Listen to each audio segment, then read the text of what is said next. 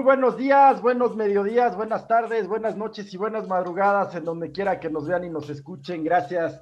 Paco, ¿cómo estás? Qué gusto hoy en un frente a frente, en la hora cara contra Gil. No contra, sino con. Qué gusto, Paco, ¿cómo estás? Muy buen día. Muy buen día, Gil. Pues sí, hoy este cafecito transformado en, frente a frente. Este, digo, da mucho gusto. obviamente, pues extrañamos a, Héctor, este, a Sean, que ojalá se, se recupere. Digo, no, tiene nada grave, pues, pero pues que se siente ya mejor de, de, salud. Y este. Y ya no me acuerdo cómo se llama el otro güey, porque nunca se mete, ¿no? saludos a Ricaño. Este, que, Yo también ya no me acordaba de él. Sí, sí, sí. Este, eh, eh, pues, además me acuerdo, un, gran tipo, pero ya no me acuerdo de su nombre. Y con, y con, mucha, y, con muchas cosas que platicar, digo, el tema deportivo, pues ya pasaron los Juegos Olímpicos. La noticia que conmovió al mundo, pues no solamente del fútbol, sino del deporte durante esta semana fue eh, el anuncio de que Lionel Messi, el gran astro argentino formado en las fuerzas básicas del Barcelona, pues ya no siguió con el conjunto del Barça y se va este, pues un poquito al norte ahí de Cataluña, este, a una ciudad este, pues que nada más va a ser sede de los próximos Juegos Olímpicos como París y donde pues va a tener de compañeros este, pues a una auténtica constelación de estrellas, entonces este, pues a lo mejor lo hemos ganado otra Champions, pero ya no con el Barcelona, vamos a estar platicando de eso. Y de tema que no tiene nada que ver con deporte, pero me imagino, este, por el contexto en el que estamos, eh, piensas que eh, lo toquemos o, o si no, pues te lo pongo para que lo platiquemos esta conmemoración de 500 años de la conquista eh, de los españoles, de la llegada de Hernán Cortés a México, que además ha tenido este, pues, cuestiones polémicas eh, desde lo que hizo en la plancha del Zócalo hasta el tuit desatinadísimo de un partido político español. Entonces, este, pues, Híjole, por supuesto que es tema, querido Paco, por supuesto que es tema. Ayer se cumplen 500 años supuestamente de la eh, considerada caída de Tenochtitlán, a partir de la cual se cuenta eh, la conquista. Pero hay mucho que platicar al respecto, eh, desde este choque de visiones entre quienes llaman a pedir perdón a España y allá en España Vox que se manifiesta eh, diciendo que España llegó a, salvar de la barbarie de los aztecas. Bueno, pues hay, en medio toda una gama, ¿no? Toda una, eh, una multiplicidad de visiones. Yo personalmente, Paco, te lo, te lo digo y a todos quienes nos ven y nos escuchan, pues mi visión es de encuentro, ¿no? Eh, me parece que en general los procesos sociales, los procesos históricos del mundo, de todas las regiones, del lejano oriente, Medio Oriente, em, Rusia, Europa del Este, Europa Occidental.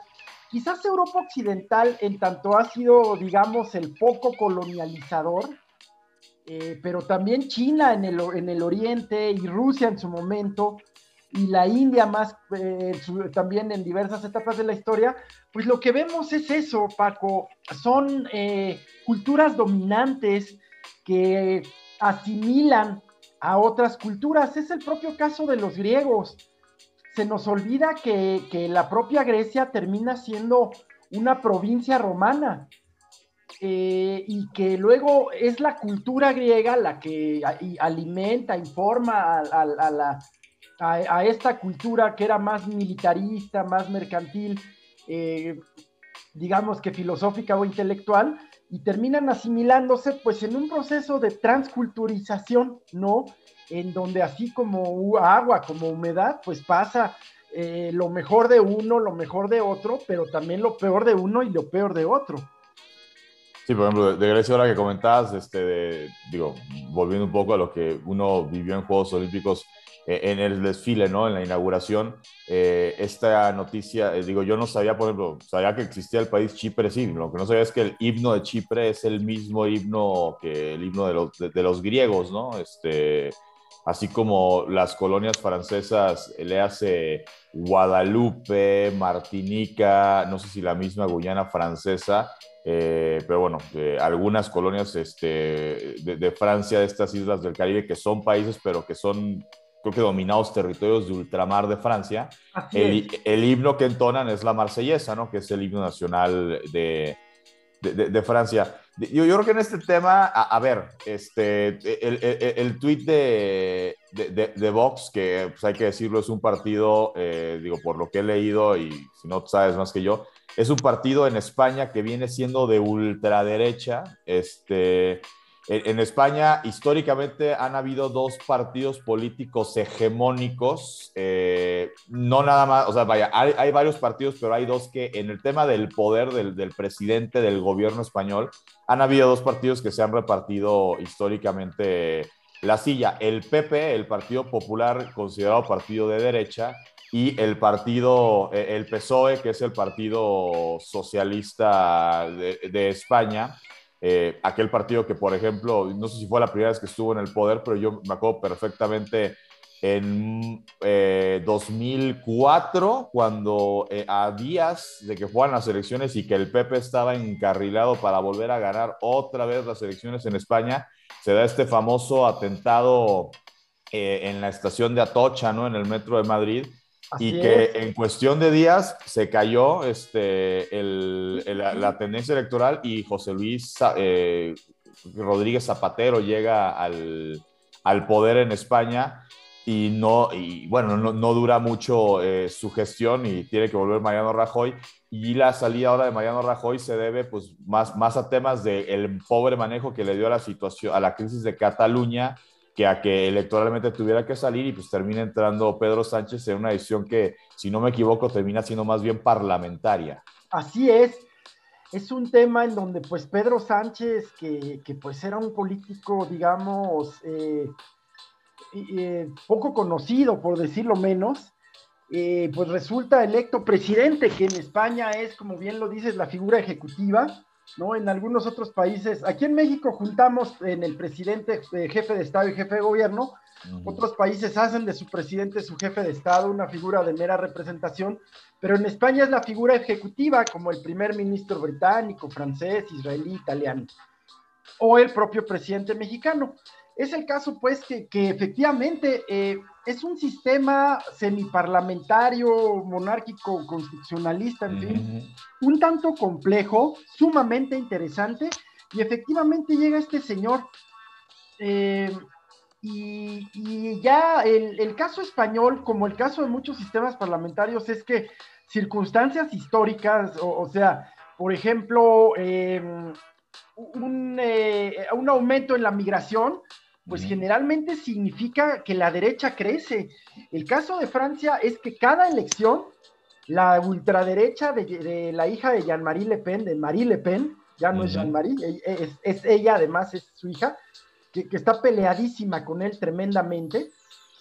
Eh, es su heredera política, pero su peor, eh, su peor enemiga, creo. Es terrible, ¿verdad? Sí, eh, digo, esas cosas, este, ahora sí que es como para esta frase hasta las mejores familias. Digo, e, e, el, caso de España, por ejemplo, ahí lo interesante es, eh, digo, porque fue, algo que sobre todo eh, yo estuve siguiendo los noticieros españoles cuando pasó lo de la crisis de Cataluña, porque era como que de repente uno pensaba, no manches que vamos a ver el nacimiento de un nuevo país que finalmente no, no pasó, no sé si no vaya a pasar, pero no pasó. Este, eh, y entonces, pues me fui familiarizando, ¿no? Como enterando de qué partidos políticos había en España. Y, y hay un fenómeno bien chistoso eh, del cual los mexicanos no somos tan distintos. Eh, ahí, por ejemplo, descubrí que en la izquierda, como pasa aquí en México, bueno, de repente hubo pues partidos o corrientes que no, o más radicales o que buscaban otro tipo de, de objetivos que de repente el PSOE pues en esta necesidad de ser gobierno, pues a veces concilia con el propio PP y entonces eh, surgieron este, pues nuevos partidos políticos de izquierda. Creo que el más fuerte, no sé si es Ciudadanos, el partido este, de, izquierda. Y, y, ¿verdad? Eh, y Cataluña tiene sus partidos de izquierda, eh, que, su fuerza se radica en Cataluña, pero lo suficiente para tener representación de, no sé, uno o uno, dos diputados. Eh, ajá, eh, el tema de los vascos también tiene sus partidos. Este, Exactamente. o sea, la izquierda, ahí, el, que era el partido de izquierda, como que empezó a decepcionar y surge un nuevo partido de izquierda. eh, en México, pues cualquier parecido con había un PRD y surge Morena, pues digo, pues estamos siguiendo esos pasos. Lo que no ha pasado, que allá sí ocurre, y, ese al, tema que empezamos con, con todo esto del asunto de Vox, ahí también la derecha en su momento se llegó a decepcionar del PP por lo mismo, por sentir que estás olvidándote de los valores por los que creo en ti, negocias cosas con el PSOE, de repente haces políticas pues más populares, este, y, o sea, digo, entrándole como a este tema, pues no populista, pero sí, pues de repente un poco también para que la gente de izquierda piense, ah, no, mira, pues el PP no, no, no es un partido de, de derecha radical y nace Vox.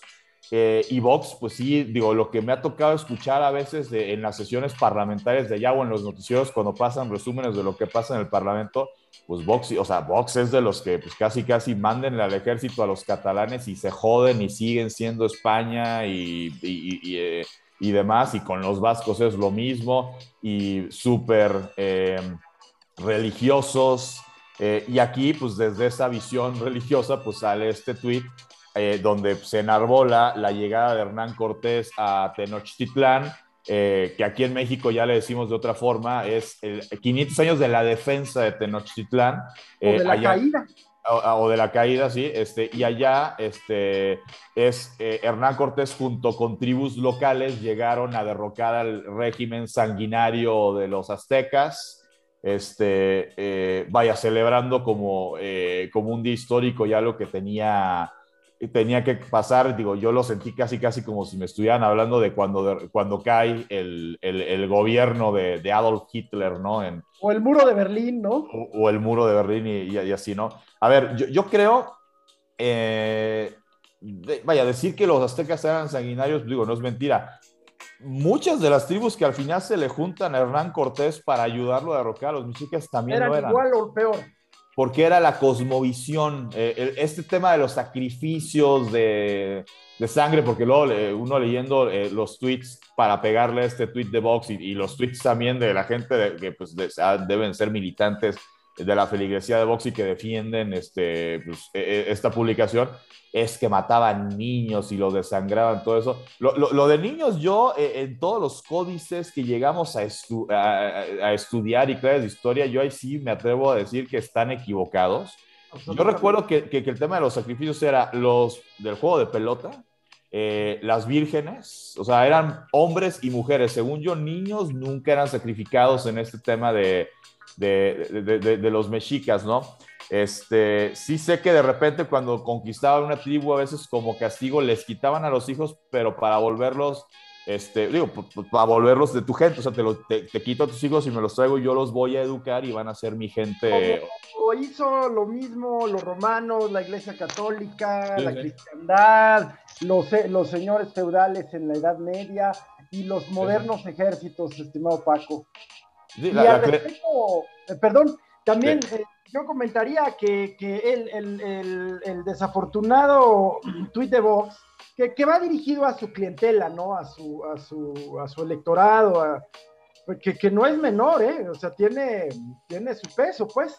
En España también existe, como existe una izquierda muy, muy adelantada, muy moderada, muy progresista, pues lo mismo existe una derecha moderada, pero existen movimientos pues ya, ya muy salidos de contexto y de límites, como es este de Vox que raya ya prácticamente en el neonazismo. Pero pues también recordar lo que, lo que Fray Bartolomé de las Casas en, en la brevísima relación de la destrucción de las Indias cuenta, ¿no?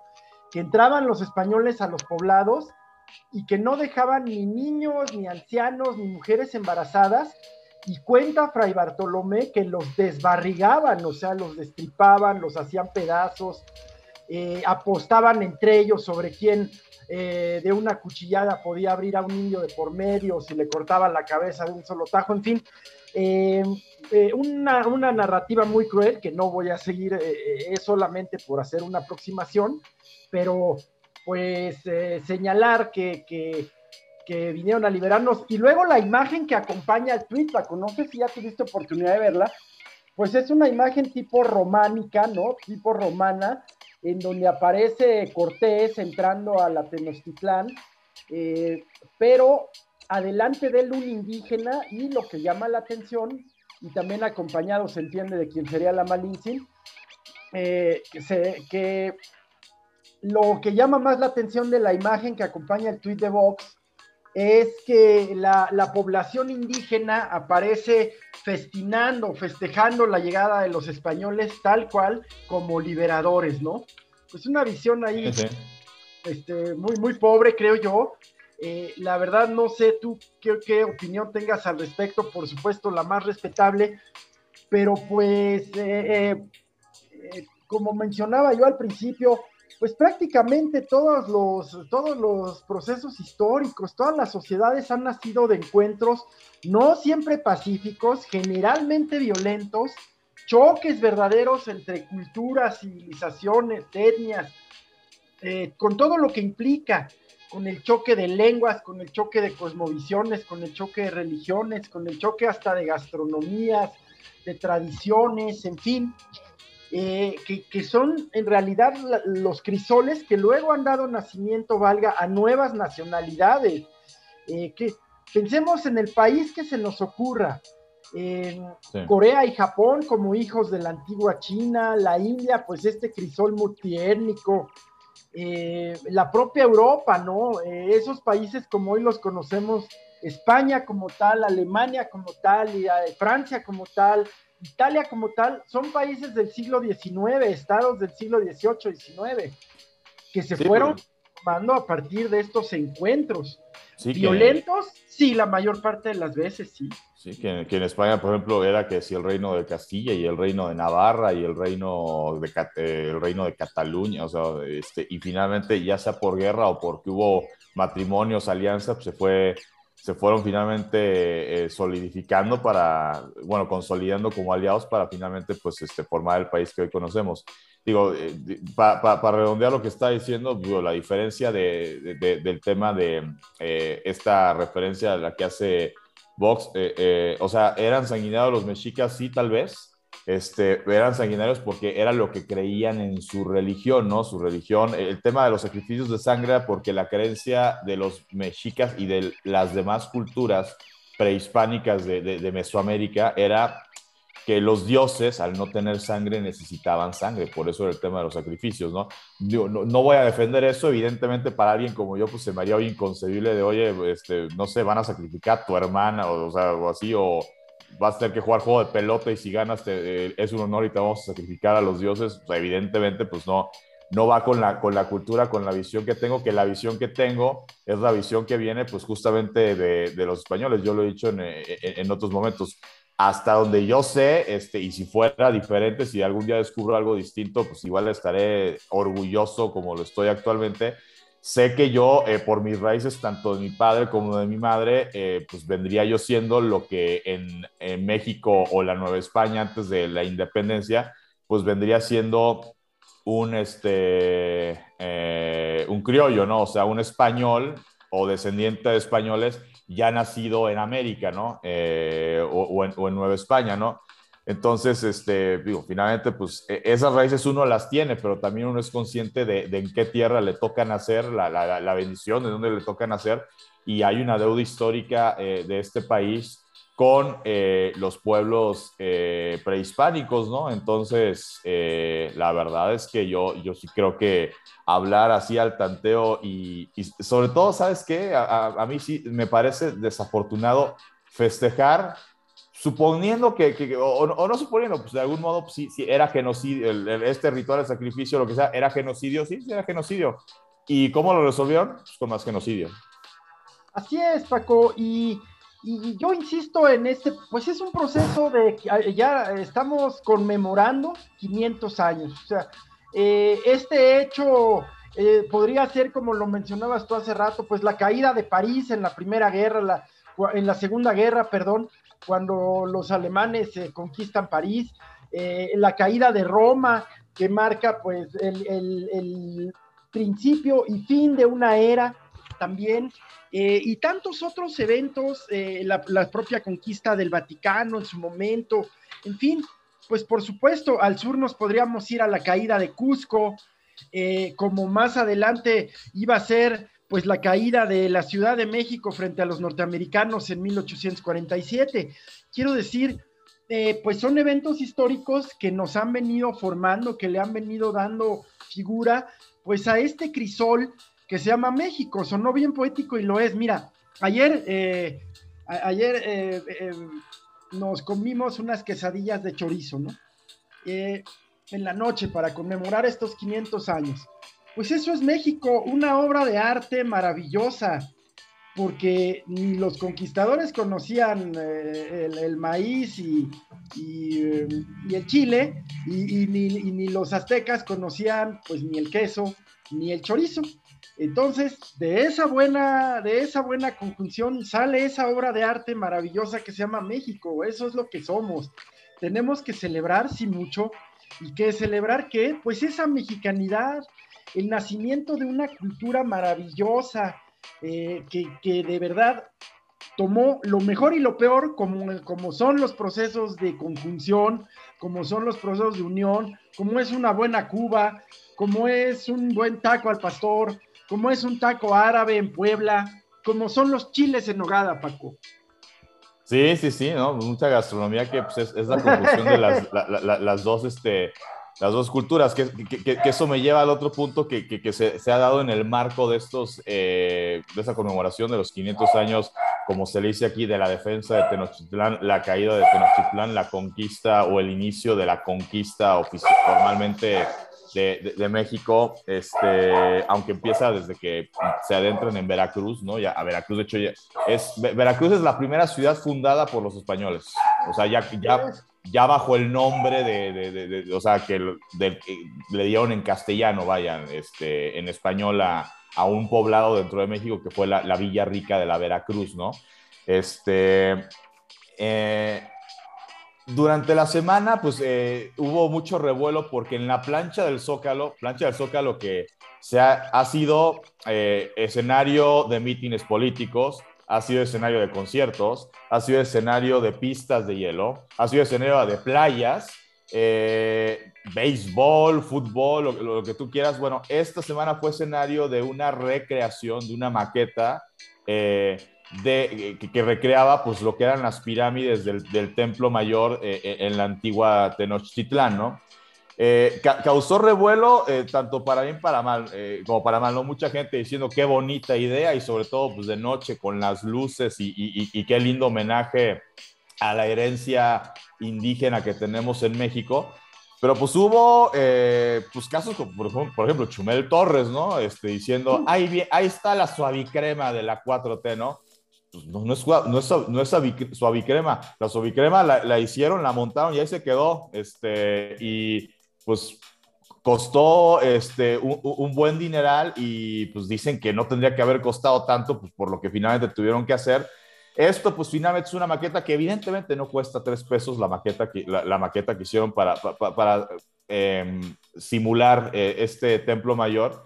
Eh, digo, la verdad es que yo sí es como, a ver, eh, hasta cuando no estás de acuerdo con lo que hace un gobierno, yo creo que también hay que escoger tus batallas y, y yo creo que eso de a veces pegar por pegar se vuelve eh, verdaderamente mal gusto.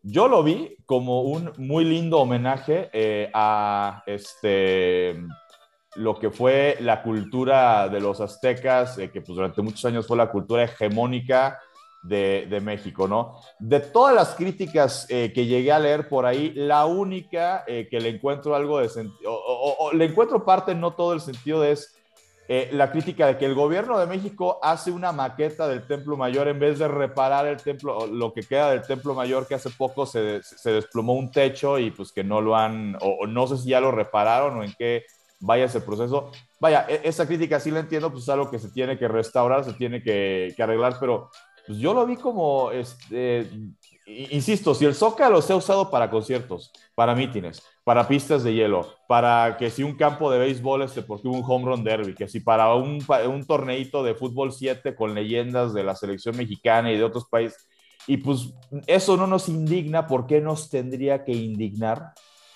que se hagan unas pirámides eh, pues que se van a poner como maqueta y luego se van a quitar?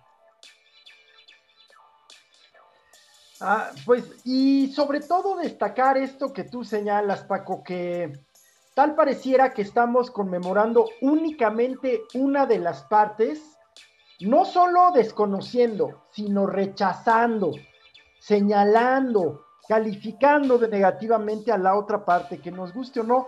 Y además, ya ni siquiera creo que la mayoría de los mexicanos, que eso somos, seamos ya mitad y mitad, ni siquiera.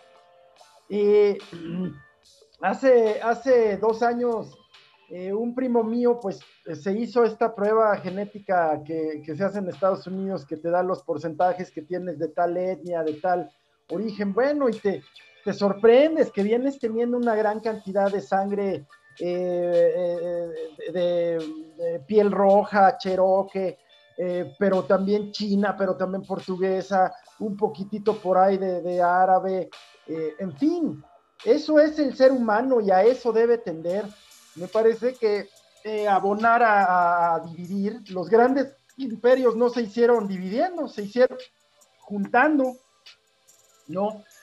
Yo, yo no, no sé si Roma em, le quiera, quiera que le pidan perdón, pues quien, los godos, ostrogodos, visigodos que luego conquistaron Roma, o todos aquellos que en su momento llamó bárbaros y quisieron que cayera su capital en Occidente. Pues no lo no he escuchado que quieran que les pidan perdón o que conmemore eh, la caída de Roma como el inicio pues fue la caída de un imperio, como son todos los procesos históricos, como han caído todos los imperios, las dinastías chinas, las dinastías egipcias, eh, el imperio de Carlomagno, el imperio de Alejandro en Grecia, todos los imperios han caído, todos. Es un proceso histórico, natural y necesario. Eh, caen por sí mismos, no sabemos todavía qué pasó con Teotihuacán o con los mayas, que si fue la nave espacial o que si fue un proceso social y político, bueno, pues no lo sabemos aún, pero todos los imperios caen. En este caso, bueno, pues cayó frente no a otro imperio, pero sí a una coalición de, enemigos suyos y, de una cultura y más bien de una, bueno, de un grupo de, personas, pues que venía justo con la idea de, tomar botín, una práctica muy medieval, una práctica eh, digamos, muy socorrida en la Europa de, la Edad Media, Renacimiento y, Edad Moderna, ¿no? El botín. Sí, sí, Este, lo hemos platicado, por ejemplo, en, ese tema de, los griegos, que en su momento fue una cultura hegemónica, luego en su momento conquistados por los romanos. Los romanos, ¿qué tenían? Los romanos eh, no tiraban los templos griegos, al contrario, Luego ellos construían sus propios templos y decían, ah, estos cuates con qué lo hacían, ah, con mar, eh, con piedra, ah, pues yo lo voy a hacer con mármol y voy a hacer estatuas bañadas en oro, o sea, el Coliseo Romano que conocemos, eh, al Coliseo Romano que fue, bueno, dicen que sería una joya arquitectónica, el inmueble de espectáculos y deporte más este, fastuoso del mundo, eh, porque pues, llegó a tener estatuas de, de, de, o sea, de, oro, ¿no? O sea, de, metales preciosos y demás. Este, o sea, el romano era como te conquisto y replico lo que haces, pero lo voy a hacer todavía eh, más bonito, ¿no? Que yo, yo muchas veces lo he hecho, o sea, eh, con, el tema de los españoles, o sea, de, verdad, de, o sea, eh, eh, las pirámides que se encontraron, no era como que podías acondicionarlas como para, ¿no? Pues te conquisto y sigo viviendo en, tus templos, nada más que pues ahora los voy a hacer, este, pues, templos, este, pues a mi idiosincrasia, ¿no? Porque por algo te conquisté, ¿no? sí, digo, y hay, hay, muchas explicaciones, ¿no? El tema de los españoles, pues fue los que vinieron eh, como tripulación a conquistar eh, a, América, pues no eran, ahora sí que volviendo al discurso en su momento de campaña de el expresidente de los Estados Unidos, Donald Trump, cuando decía México, cuando México manda gente, no está mandando a lo mejor de, su gente. Bueno, pues lo que mandó España para conquistar no era la mejor gente de España, ¿no? No, no era la mejor, o sea, eran gente que, güey, o te quedas y te esperas a que te corte la cabeza o te vas ahí a ver si encuentras este, tierra del otro lado del mundo. Este, pero eso sí, puedes conquistar y te puedes quedar a vivir allá porque si vivías aquí, te mataba, ¿sí? Y pues mucha gente pues, que eran asesinos, violadores, a saber este, lo que fueran, fueron los que vinieron y pues también por eso era, era, e, era normal también explicar este, el por qué las violaciones y, y estas prácticas que dices de que se ponían a jugar este, a ver quién le cortaba y, todas estas barbaridades este, que cometían eh, contra eh, los, los, aztecas, los mexicas y las otras culturas que terminaron este, conquistando. Yo creo que pues, es, digo, son 500 años, no se van a repetir esos 500 años hasta dentro de 500, que es cuando ya sean mil años. Eh, un festejo de esa naturaleza, pues seguramente será hasta que sean los 600, ¿no? Que cuando se conmemore 600 años y eso ya no nos tocará verlo. Pero yo espero que la humanidad en ese sentido aprenda, pues que, que a final de cuentas, eh, en este sentimiento que, que, yo de repente palpo de algunos sectores como de, pues viendo con desprecio el cómo se le ocurre a, al, presidente poner una maqueta, este eh, del templo, o sea, simulando las pirámides de Tenochtitlán en el Zócalo, este, en vez de estar, digo, que pueden ser argumentos válidos de que si gasta, o sea, en vez de gastar ese dinero en medicinas, en otras cosas, digo, eh, pueden haber puntos de, de revisar el presupuesto y si hay cosas más importantes o cosas importantes que hacer, sí. A mí, insisto, esto como homenaje no me pareció una, una mala idea, o sea, no costó eh, tres pesos, seguramente no costó tres pesos, pero tampoco es como lo dijo, que yo quiero pensar que lo dijo con humor negro Chumel Torres, porque si no, entre eso y el Chocoflán, pues este, ya, ya cero y van dos en donde se deja ver clasista el señor, este, hombre, pues no, no, nos van a dejar una... Que además, te, voy a decir, digo, a lo mejor es un gusto muy personal. Si de repente dijeran, vamos a hacer una pirámide, una réplica de la pirámide como en el Zócalo, yo diría, pues qué bonito, ¿no? O sea, pues, o sea, o sea, permanente, ¿no? A mí un monumento de eso se me hace que tiene más, o sea, tiene más que ver que la suavicrema, por ejemplo, ¿no? Pero, eh, pero, pero bueno, el punto es, este, que sí de repente como que a muchos les sale este lado de, de, no, pues yo ni, o, sea, este lado clasista de yo ni sangre indígena tengo y, y, y, simplemente pues para todas esas gentes que de repente les, mexicanos que les sale como el tema de no, pero yo soy de, sangre española y, y, este lado clasista como de hacer menos a todo lo que tenga que ver de la cultura indígena, su lengua, sus costumbres, sus este, obras arquitectónicas, etcétera yo no les quiero decir una cosa, cuando van a España y se encuentran con gente clasista como ustedes, les van a decir indio, no importa que tengan todo el, genotipo de que son este, ascendencia española, italiana, les va, por ser mexicanos les van a decir indios igual, ¿no? Entonces, este, somos un país, somos, somos una nación, este, y pues sí, o sea, yo, yo, yo espero que en el futuro, pues este tipo de homenajes los veamos como lo que son, eh, porque mucho de lo que tenemos como hábitos, digo, el tema religioso claramente hubo una conquista de, parte del lado conquistador que fueron los españoles, y pues por eso este país, yo creo que, que será el 80-90% profesa la religión católica, este, seguramente mm, la mitad de ese porcentaje o por ahí un 30-40 de manera más pasiva como un servidor y los demás, pues sí, más este, devotos ¿no? a, la religión católica. Eh, pero pues lo decía Gil, ¿no? Pues la comida, o sea, el maíz, ¿no? Este, o sea, las tortillas, o sea, todo lo que hacemos con, o sea, digo, podemos hacer un día un cafecito de para hablar de gastronomía, este, o sea, esta, magia que tiene México, de, sobre todo cuando lo explicas a un extranjero que, o sea, de, ¿y qué son chilaquiles? No, pues es tortilla, este, le pones salsa, le pones queso, le pones pollo, así, ah, este, ¿y qué, y qué son unas enchiladas este, eh, suizas? No, pues es tortilla y le pones pollo, y le pones crema y le pones, o sea, hasta ese tipo de como que muchas cosas parecen que son lo mismo, pero no lo de la quesadilla con queso, sin queso, eh, en, este, en este challenge que se hizo entre la gente de la Ciudad de México y la gente de, o sea, que, que, la gente de provincias, no, pues es que si se llama quesadilla, pues tiene, lleva queso, ¿no? Pues por eso se llama quesadilla, y que aquí en la Ciudad de México, pues eh, ahí está como esta esta magia, ¿no? De que pides una quesadilla de chicharrón y si no dices que quieres que lleve queso, pues nada más te da una tortilla con chicharrón que uno puede decir, eso no es quesadilla, te dieron un tacote de chicharrón, ¿no? Así. Entonces... Sí, sí, el debate interno, pero pues al final nos encontramos en, en, esta circunstancia ahora como nunca divididos entre que si la herencia española o que si resistencia indígena. Yo me quedo con que son 500 años de encuentro, de consolidación de una cultura nueva que son los mexicanos. No olvidemos, fueron los mexicanos los que hicieron la conquista de, Filipinas saliendo de aquí.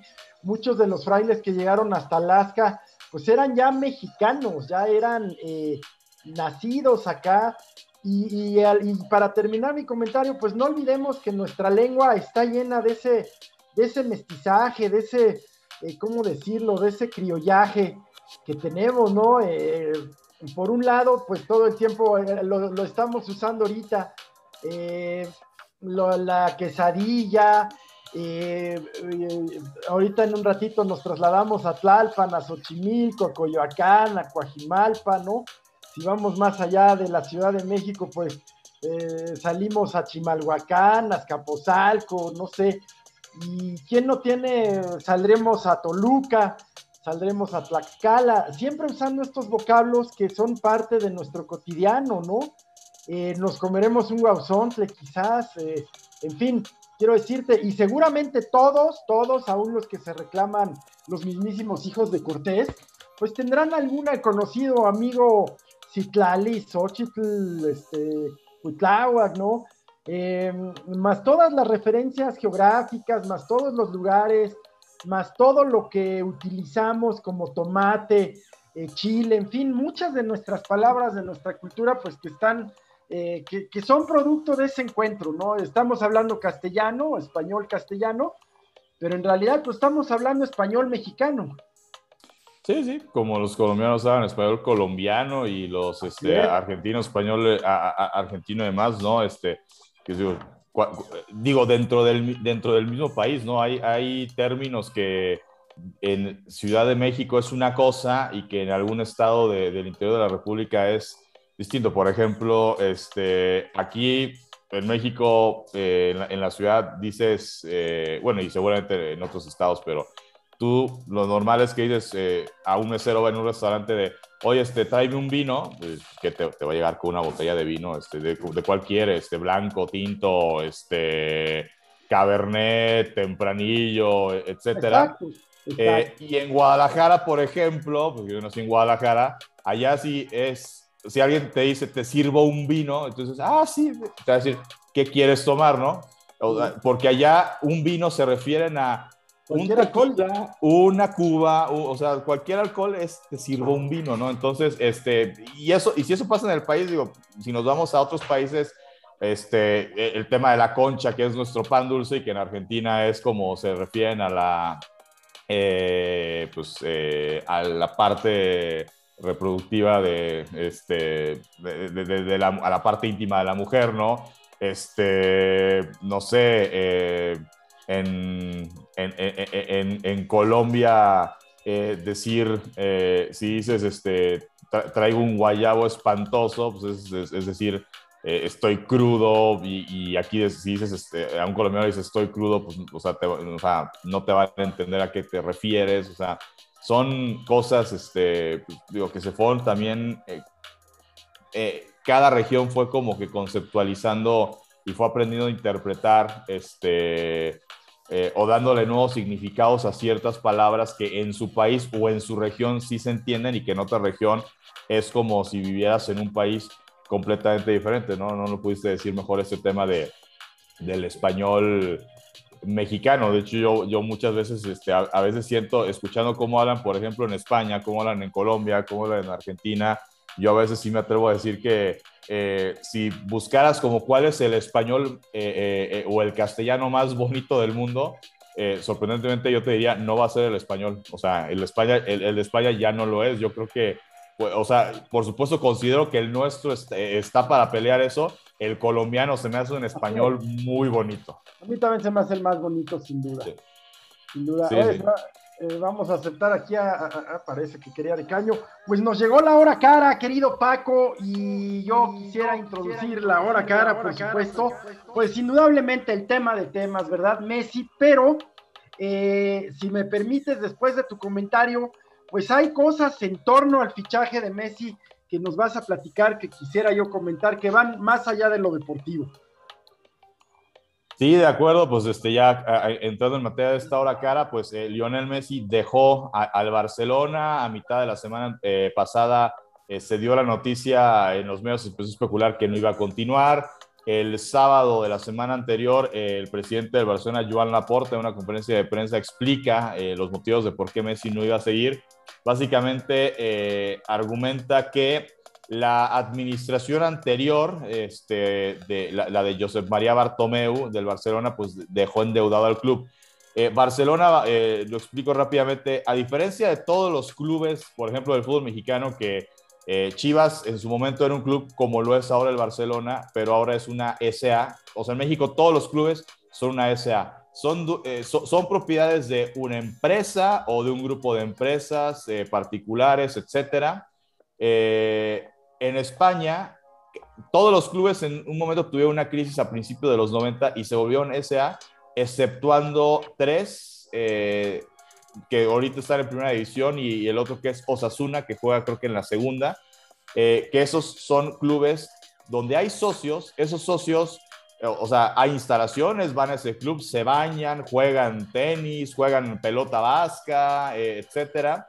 Y cada socio aporta y cada determinado tiempo, según los estatutos del club en cuestión, hay una votación para pues, hacer una nueva junta directiva y entonces los socios empiezan con que, y si votan por mí, pues yo voy a traer jugadores, para, porque casi todos evidentemente agarran como estandarte al equipo de fútbol, que es lo, es lo más llamativo, ¿no? Eh, bueno, según eh, Joan Laporta, que es el presidente actual del Barcelona, que ya lo había sido durante la época brillante de Pep Guardiola, cuando el Barcelona ganó todo, literalmente todo en un año, eh, dice que Josep María Bartomeu le dejó en números rojos las finanzas del club. Eh, hay una nueva, un nuevo régimen fiscal en España que no sé bien si entra a partir del famoso fair play financiero que la FIFA quiere inculcar en todas las ligas del mundo. ¿En qué consiste este fair play financiero?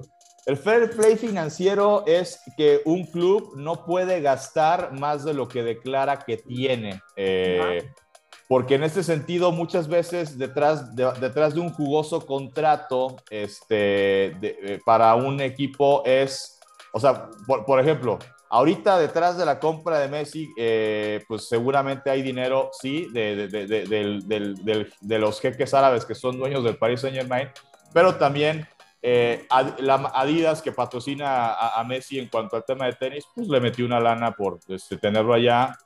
Este, patrocinadores del equipo del Paris Saint Germain seguramente pues también metieron este, una, o, sea, le dijeron, órale, vas a traer a Messi, va, ahí te va esta lana de, patrocinadores y con eso vas a poder costear este, el tema de, tenerlo por los dos años que lo vas a firmar, ¿no? Entonces, eh, eh, en España, eh, sí, se, la, liga estableció que los clubes no pueden gastar más de lo que declaran tener ¿no? Este, si tú tienes una nómina, por decir algo, de 100 millones de euros al año, no puedes, eh, o, sea, no puedes de repente traer a un jugador y contratarlo sabiendo que eso te va a hacer salirte de ese, de, ese tope, ¿no? De, de, 100 millones de euros, a menos que tú primero vendas y dices, no, pues ya vendí a tres, no sé, cuatro o cinco jugadores, entonces me quedan 40 millones de euros, ah, y con esto voy a comprar este, entonces así sí te dicen, perfecto, no hay ningún problema. Con Messi, que, esto fue lo que causó mucha confusión, fue Messi ya había terminado su contrato con el Barcelona. De hecho, Messi, dice el, el dueño del Paris Saint Germain, lo mejor de todo, una de las cosas que más les encanta es y nos, y nos costó gratis, ¿no? O sea, o sea, gratis entre comillas porque pues le tienes que pagar, ¿no? Pero a lo que voy, eh, eh, el Paris Saint Germain no tuvo que negociar con el Barcelona de, oye, quiero a Messi, te pago, te pago la cláusula y me lo traigo. No, aquí fue de Messi, ¿está solo? 20, así. Quedó prácticamente, digamos, como agente libre, Paco. Exacto, fue, fue, fue, una, fue un agente libre, así contratado también a Sergio Ramos, el defensa, eh, ex, defensa de Real Madrid, que además lo que son las cosas, ¿no? ¿Cuántas patadas no le habrá pegado Sergio Ramos a Messi? Pues para evitar que le, que le hiciera gol y ahora le va a tocar defenderlo este, de las patadas que le van a, a, dar en Francia y en, y en los partidos principales de Europa. Eh, entonces, con el Barcelona, ¿qué pasa? Eh, aparte de esta regla, al renovar a Messi, eh, Messi aceptó bajarse el 50% del salario, este, entendiendo la situación del club y, el cariño que le tiene y que quería seguir con el club. se baja el 50%. Hay quien dice, ¿y por qué no se bajó más? No? Lo que pasa es que en España hay también una regla donde, por, ejemplo, si a ti Gildardo te contrata el Barcelona y en tu primer contrato te paga este, 100 euros. Y luego cuando renuevas, ahora ya te paga 500. Y luego vuelves a renovar y ya te paga 1000 euros. Y de repente, como pasa con Messi, un día no, este, pues a ver, te vas a bajar, o sea, me voy a bajar el suelo porque entiendo la crisis, pero quiero seguir aquí. No te lo pueden bajar más del 50% de lo que estaba declarado en tu último contrato. Es una regla que tiene la, Liga Española. Entonces, así Messi hubiera dicho, no, páguenme un euro, así, y, vivo de mis, de mis regalías y de patrocinios y demás. Y, o sea, legalmente no era posible. Entonces, obviamente que, que ahí es un tema, pues, que habrá que ver dentro del Barcelona, pues, quién es el administrador ahí, quién hizo las cuentas y demás, porque yo creo que era evidente y ya se veía venir, pues que no te iban a dar los números para hacerle una oferta a Messi para que se quedara sin violar los estatutos y los reglamentos de la Liga Española. Entonces, al ofrecerle el 50% que era, no lo podías castigar, no le podías bajar más del 50% de salario por esta regla eh, que existe, te pasabas de tu límite, de, o sea, de tu presupuesto de la nómina que ya tienes ah, comprometida, eh, entonces, pues por esta situación, eh, eh, era inviable hacerlo de Messi. Y pues finalmente sale, el domingo da una conferencia de prensa muy emotiva donde, donde llora, donde estaban sus compañeros también, muchos de ellos conmovidos, llorando, fotos con todos los trofeos que ganó durante su estadía como futbolista en el Barcelona.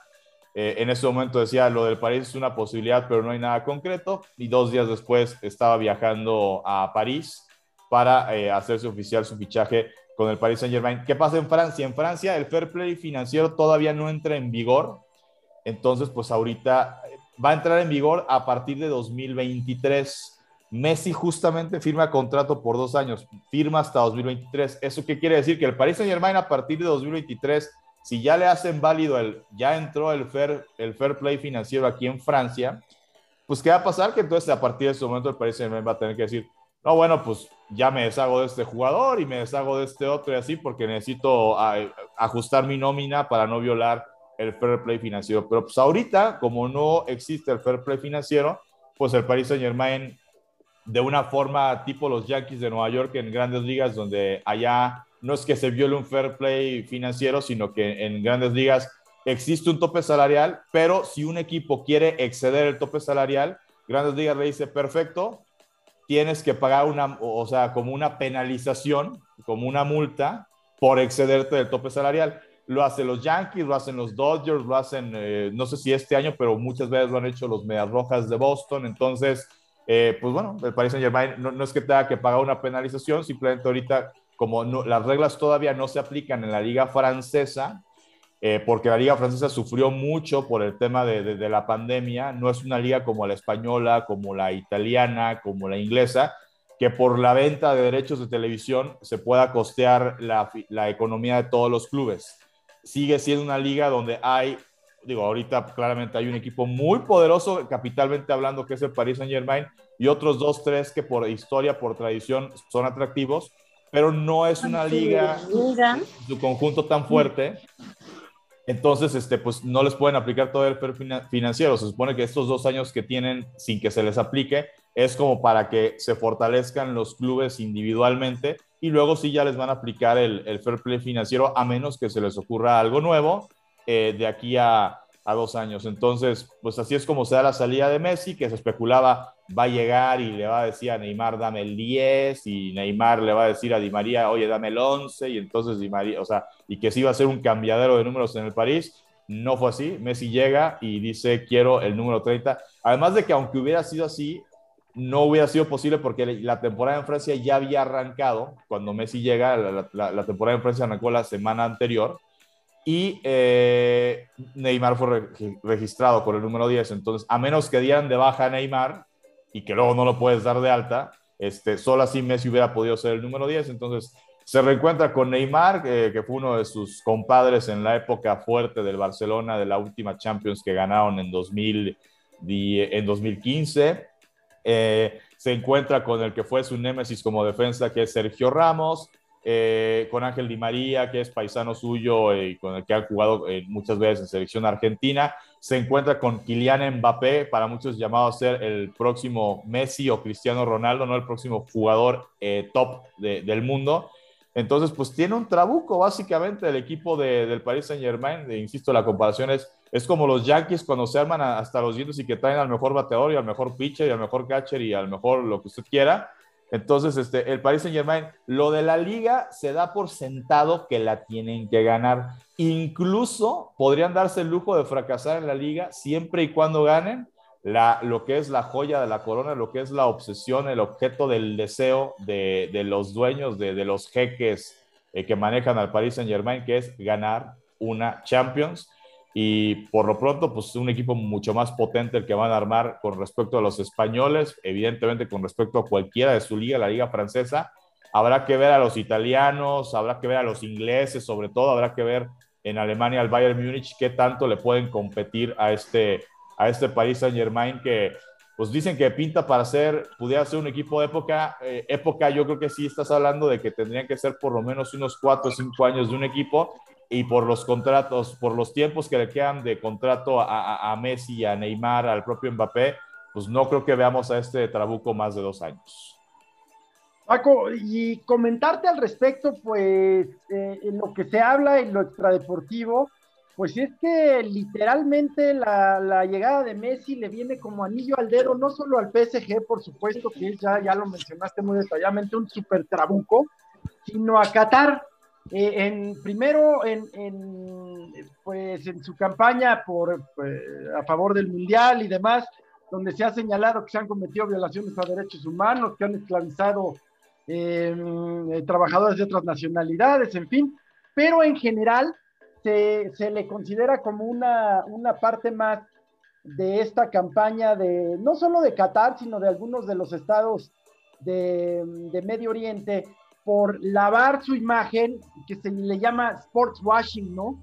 Lavado mm. mediante el deporte, y en donde pues Messi es una figura, a ver, embajador de UNICEF eh, en general, salvo los temas fiscales que, el público siempre tiende a pensar, y con cierta razón, que, pues son cosas que trascienden al, perdón, al futbolista, ¿verdad? Este, eh, pues es un hombre de, buena imagen, ¿no? Es, es una persona de imagen eh, muy, eh, muy eh, patrocinable. Entonces, pues, viene, viene, este, viene este vínculo prácticamente. El PSG ya se sabía desde hace tiempo que estaba sobre un interés sobre Messi por quien representa, pero pues ahora le cae como anillo al dedo, no solo en estas condiciones que yo desconocía, o sea, no tuvieron que negociar con el Barcelona, qué maravilla. Messi ya no podía continuar, tal pareciera que todo orientaba hacia allá. Y la pregunta, o algunas de las preguntas, Paco, ¿será el PSG el nuevo Barcelona? Pues digo, tiene jugadores para sí jugar un fútbol de, altísimo nivel, de altísima calidad. El entrenador que tiene Mauricio Pochettino, que, el reto es ahora maneja ese vestidor, maneja ese nivel de, egos. Eh, pero a él como entrenador, los equipos que ha dirigido históricamente, digo, el Tottenham, eh, que llegó a una final de Champions contra el Liverpool, eh, son equipos, le gusta, o sea, le gusta que sus equipos jueguen bien, que jueguen atractivo, o sea, e, este fútbol que agrade a la tribuna. Entonces, a priori yo te diría que tiene todos los elementos el, el, PSG para hacer eso. Ahora, lo comparan como cuando los famosos galácticos que armó el Real Madrid en su momento, que tenían a Zidane, a David Beckham, a, Luis Figo, este, digo, hablando nada más de cerebros, ¿no? De creadores de, llegadas de gol, de cobradores de tiro libre y demás. Eh, y que no le fue fácil a ese Real Madrid convertirse en, eh, o sea, los Galácticos se tardaron en arrancar, ¿no? Porque de repente no sé, este, Messi acostumbrado a jugar por izquierda, no, pues es que Neymar también le gusta jugar por ahí, no, pues es que Mbappé también, y entonces ver si hasta entre ellos mismos, o sea, por ejemplo, ver si un Mbappé acostumbrado a veces a cobrar los tiros libres, pues cuando esté Messi, pues es como de, ¿no? Pues ni a ver, o sea, si Messi se lo cederá a Mbappé o Mbappé dirá, no, pues tú eres Messi y, y lo tiras tú, pero yo también soy Mbappé, o sea, es ver cómo lidian los mismos jugadores entre ellos, que hasta ahora, pues la llegada de Messi todos al mismo Mbappé que ya le queda un año de contrato y dicen que no quiere renovar porque su intención y su sueño es irse al Real Madrid. Eh, pero hasta el propio Mbappé lo recibió con, o sea, la foto así de sonrisa y bienvenido a París y demás. Entonces, hacer que esos genios puedan jugar juntos, ¿no? En su momento, pues en Barcelona dijo, pues, quién sabe si Messi y Neymar jueguen juntos porque Messi es como el astro de los argentinos y, y Neymar es el astro de los brasileños y los brasileños y los argentinos se odian, ¿no? y jugaron juntos y no hubo ningún problema y luego les agregaron a Luis Suárez como centro delantero y también funcionaron perfectamente. Entonces, yo creo que, que puede funcionar, sí. Este, la clave es si, si, si, lo, si, lo logran hacer, ¿no? Este, si, logran funcionar, porque por nombre, por jugador, por los jugadores son, por la calidad, pues sí, sí, tendría que ser un equipo que, que insisto, lo de ganar la liga en Francia, este, se da por sentado que eso seguramente va a pasar y si no lo hacen, mientras ganen la Champions, pues será eh, meramente anecdótico porque este equipo está diseñado y el PSG se diseña desde que empezó la, la era de, de, la inversión eh, de la inversión árabe es este inversión catarí es PSG tiene que ganar una Champions entonces este pues traen al, para muchos el mejor jugador de, de, la actualidad y para muchos incluso de todos los tiempos. Entonces este pues pretextos ya no hay. A ver si le alcanza y, y le tendría que alcanzar a este Paris Saint Germain pues interesantísimo, sin duda, el tema de, bueno, pues era inevitable, ¿no? El tema de, Messi, pero a ver cómo reconfigura, porque se da en este contexto tanto del Mundial de, que ya hablamos de Qatar, pero también del fracaso de esta megaliga europea, ¿no? De esta liga de grandes o no recuerdo cómo se le llegó a llamar.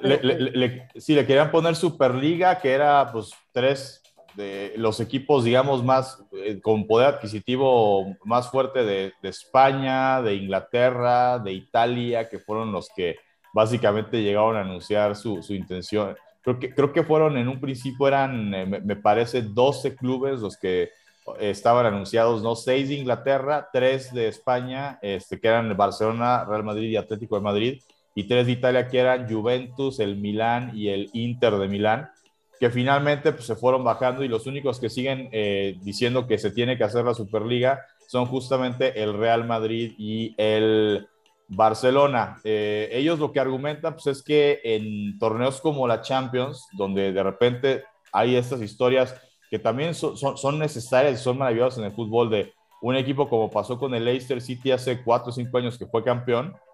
Sí. Un equipo que llevaba un año de haber ascendido y de repente juegas una Champions porque quedaste campeón, ¿no? Entonces, eh, el tema con eh, los equipos poderosos es la cuestión de que eh, una Superliga pues es necesaria por la debacle económica que hubo a raíz de la pandemia, que una renegociación en cuanto al tema de los derechos de, transmisión, este, y pues sí, o sea, el, poder negociar de otra forma, ¿no? E, e, el, tema de las ganancias, de las reparticiones, y esto pues es una medida a todas luces impopular, ¿no? Vaya, yo, si hacen una superliga entre clubes europeos, yo te diría adelante, siempre y cuando haya reglas muy claras donde, oye, puedes ascender, puedes descender, y si de repente en una de las ligas eh, que conforman la superliga hay una cenicienta que con dos pesos de presupuesto le alcanza para ser campeón y tiene derecho a calificar y jugar la Superliga, pues tendrías que darles ese derecho de jugar la Superliga, ¿no? Este, yo creo que es una idea que puede funcionar, pero la tienen que reestructurar y reestructurar me refiero, se tienen que sentar en la mesa con la FIFA y con la UEFA eh, pues para, para reconstruirla. Ahorita el problema con el Real Madrid y el Barcelona es que como se está configurando el mapa por las contrataciones que se vienen para eh, futbolistas, eh, para la nueva liga, el nuevo año futbolístico que arranca, eh, ya arrancó en Alemania, ya arrancó en España, está arrancando también en Inglaterra y demás, pues al Real Madrid y al Barcelona les queda así el nombre, la estirpe, la historia, pero en este momento poder adquisitivo se han quedado, yo creo que un escalón debajo muy claramente de equipos ingleses como el Chelsea, como el Manchester City, que también tiene inversión eh, árabe. Sí, ciertamente el Manchester City. El, Paris Saint Germain, el propio Manchester United. O sea, hoy hay clubes de otras ligas que tienen más poder adquisitivo en España. Y a esto se suma que la liga española está molesta con el Barcelona y con el Real Madrid. Eh, en un nivel donde si a la liga, si hoy tú si dependiera de, Javier Tebas, el presidente de la Liga Española, tú le dices, oye, está en tus manos que este año el campeón sea ni siquiera el Atlético que acaba de ser campeón, un Betis, eh, un Sevilla, un este, Getafe, ¿no? El equipo donde va a jugar Macías, un Villarreal, o sea, un equipo que pues nunca o que hace mucho no gana, te va a decir dónde, dónde te firmo, ¿no? La liga quiere como que aleccionar de algún modo, o sea, como que meter en línea eh, al Real Madrid y al Barcelona, que tienen más poder adquisitivo que muchos equipos dentro de la liga, sí lo siguen teniendo, pero hoy su poder adquisitivo ya no le da para contratar a las grandes figuras que se van a estar yendo a Inglaterra, al, bueno, si es a Francia, pues es al PSG, este, a, no sé, a Italia. Y eh, esto que, ¿a qué te lleva? Pues a una liga donde si los demás clubes eh, empiezan a, detectar mejor cómo contratar talento, eh, mientras Real Madrid y Barcelona no logren, sobre todo el Barcelona, reconfigurar su masía, sus fuerzas básicas, pues les va a costar trabajo volver a tener. A lo mejor en España sí puede que, que este año el Barcelona, porque tampoco tiene mal equipo, puede volver a ser campeón de España este año. No, no, no, sí, eso no. Sí, tampoco es que se haya quedado ponchado, ¿verdad? Pero para ganar Europa, sí, o sea, digo, tampoco, digo, tampoco puede decir que es imposible, pero cuando juegue, si al Barcelona le toca jugar contra el Paris Germain, por ejemplo, verdaderamente va a ser una de estas situaciones en que dirás, tienen que hacer el partido perfecto de todas sus vidas para neutralizar a Mbappé, a Messi, a Neymar y que el portero le ponga este, agua bendita a los postes y que claven cuchillos en el pasto para que no llueva. O sea, este, sí, o sea, eh, no, no, no, no es un equipo a priori. Siempre cuando hablas de, ¿y quién para ganar a Champions? Digo, no, no ha llegado ese momento, todavía no empieza la Champions, pero y tú dices dos, tres candidatos favoritos, yo te aseguro, digo, por lo menos particular, personalmente yo este año te mentiría si te dijera que el Barcelona y el Real Madrid están entre mis favoritos para ganar la Champions este año. Por supuesto que, que como se están armando los equipos de otras ligas, no. Pues que la verdad es que no deja de ser muy interesante. También ya para terminar, Paco nos ganó el tema, nos ganó el tiempo, perdón, y también el tema, eh, y lo seguiremos platicando sin duda como siempre, pues tu manera de abordarlo tan interesante, tan diferente, pero comentar también que eh, uno de los, eh, ¿cómo llamarlo?, administradores o, eh, miembros del consejo del, PC, del PSG, Nasser Al-Khelaifi, fue elegido por la Asociación de Clubes Europeos como delegado ante la UEFA, ¿no? Con el poder que esto le da. es decir, uno de los dueños, pero todos sabemos que el verdadero dueño del PSG pues es el Estado catarí. ¿Verdad? Ahí por medio de sus, eh, de sus eh, fondos de inversión soberanos, en fin. Pero, y eso es lo que se platica. Paco, pues nos ganó el tiempo y como siempre interesantísimo, qué bueno que hoy tuvimos todo, todo el programa para platicar, todo el podcast para platicar de estos temas. Seguiremos el próximo sábado, sin duda. Tus recomendaciones, estimado Paco. Recomendaciones, bueno, pues invitarlos la próxima semana, miércoles 18 de agosto a las 7 de la noche, frente a frente vamos a tener como invitados, además de Álvaro Cruz de, de TUDN, estará Luis Enrique Alfonso, eh, comentarista y cronista deportivo oriundo de Comitán de Domínguez, Chiapas, y ah. que eh, trabajó en su momento en Televisión Azteca, actualmente con la Octava Sports, eh, estuvo en MBS en la cobertura aquí en México, ¿no? Pues muy poca gente pudo viajar de los Juegos Olímpicos de, de Tokio 2020, pues vamos a estar eh, charlando con él. Y eh, pues en el tema de, de, series, eh, pues esta semana se las vamos a, a, deber, vamos a ponernos a investigar. Ah, no sé, más bien, ya, sé, si, tiene y, y, quieren ir ustedes al, cine, eh, acaban de estrenar el día de ayer aquí en México la película No Respires 2, que es la trama de un señor ex soldado que se queda ciego eh, a raíz de pues, de guerra, pero pues que tiene un oído, este, pues digo, cuando dicen cuando alguien se queda ciego que los otros eh, sentidos se te agudizan. Entonces, este, pues con su entrenamiento militar, pues tiene la capacidad de, acabar con asaltantes y se meten a su casa, este, de, matarlos de, las, de, la forma más sanguinaria. Entonces, eh, es la segunda parte de esta, de, esta película. Los que vieron la primera, pues la trama, pues si no la han visto, es que un grupo de, asaltantes entran en una casa este, porque se enteran pues, que hay un ciego que tiene escondido en algún lugar pues una, una buena cantidad de dinero y cuando entran pues se sorprenden con que el ciego, pues este es... Sí, sale, sale... Eh, sí, ahora, sí que los agarró pichones a todos, ¿no? Entonces, esta es la segunda parte y es mi recomendación. Muchas gracias, querido Paco. Pues la mía es, primero, pues ya saben, nuestros cursos del Centro de Estudios Baltasar Gracián. La semana que entra tenemos casos célebres de los jurados populares en México, o sea, casos que cuando existían los jurados populares, siglo XVIII, XIX, muy, muy, muy curiosos, muy entretenidos, y un curso de Don Quijote, Derecho y Justicia, o sea, lo que se habla de la justicia, de la vida en Don Quijote. Centro de Estudios Baltasar Gracián, no lo olviden, www.gracián.com .com.mx y la recomendación especial del el masterclass que va a dar eh, Rosario la NutriRocks, así la buscan, arroba Rosario la NutriRocks en Instagram, junto con Isabel Sesma, arroba Isabel Sesma. Juntas van a dar un masterclass cómo sanar tu relación con tu imagen corporal y aprender a posar como modelo, aprender a posar como una tremenda diosa. 4 de septiembre, inscríbanse antes en Instagram, arroba Rosario la Nutrirocks, arroba Isabel Sesma.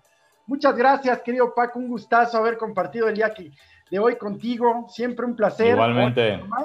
Y pues extrañando a los amigos, pero ya, ya nos juntaremos el próximo sábado. Gracias, Paco, un abrazo enorme, gracias.